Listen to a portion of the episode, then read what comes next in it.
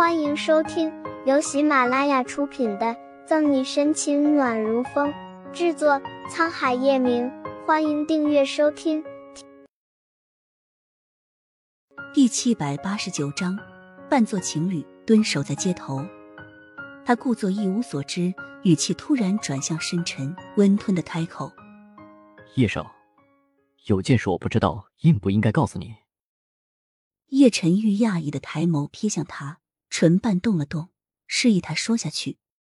是这样的，刚才我来医院，在走廊里遇到春寒小姐，她拜托我打电话给沈队长，但我有些犹豫，因为今天早上我看到她和其他男人在一起，而那个男人不是别人，正是下城警局刚来一年的副局长宋毅。又是宋毅，此言一出，叶晨玉平静的面色顿时沉下来，冷冷挤出三个字。然后呢？廖婷按照左心言的原话如法炮制，一脸为难的回应：“我看到他们在一起很亲密，就像情侣一样。”沈队长似乎已经……不可能。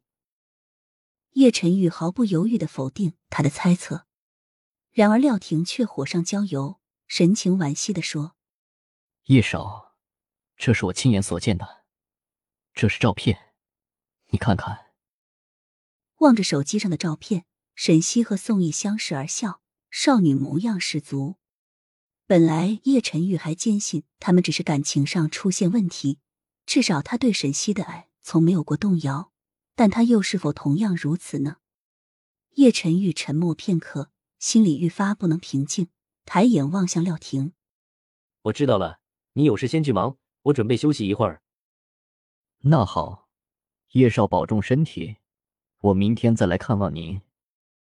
话已经带到，而且从他凝重的话语来看，确实初有成效。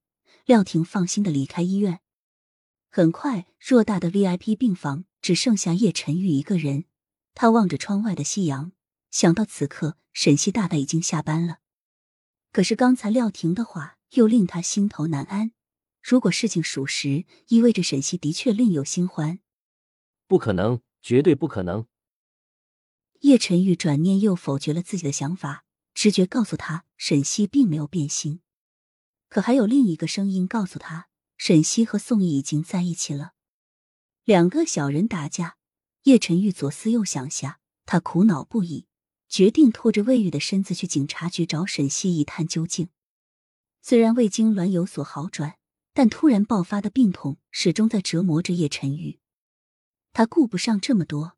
脑中唯一的念头就是立即见到沈西，只有他亲自站在自己面前，才能抚平他凌乱不安的心绪。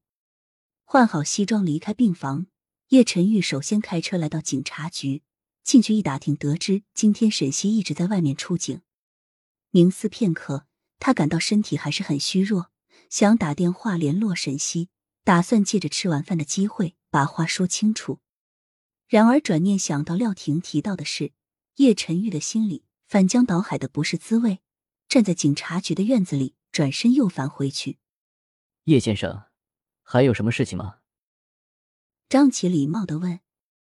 叶晨玉的目光有所犹豫，停顿两秒，淡淡的发问：“今天沈西是一个人出警吗？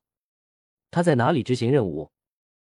由于职业的特殊性，其实这样的问题应该予以保密。张琪本想拒绝回答。但考虑到他和沈西的关系，还是没有隐瞒。早晨，沈队和宋副局一起出警的，具体的位置应该是在这片区域。不过他们应该快下班了。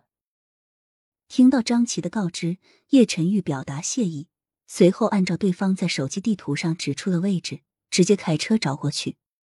傍晚街头熙攘热闹，他在街上转了一圈又一圈，目不转睛的搜寻着车窗外的每一个身影。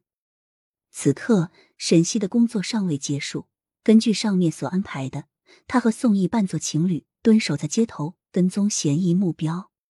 我给下一组人打电话吧，你先回去休息。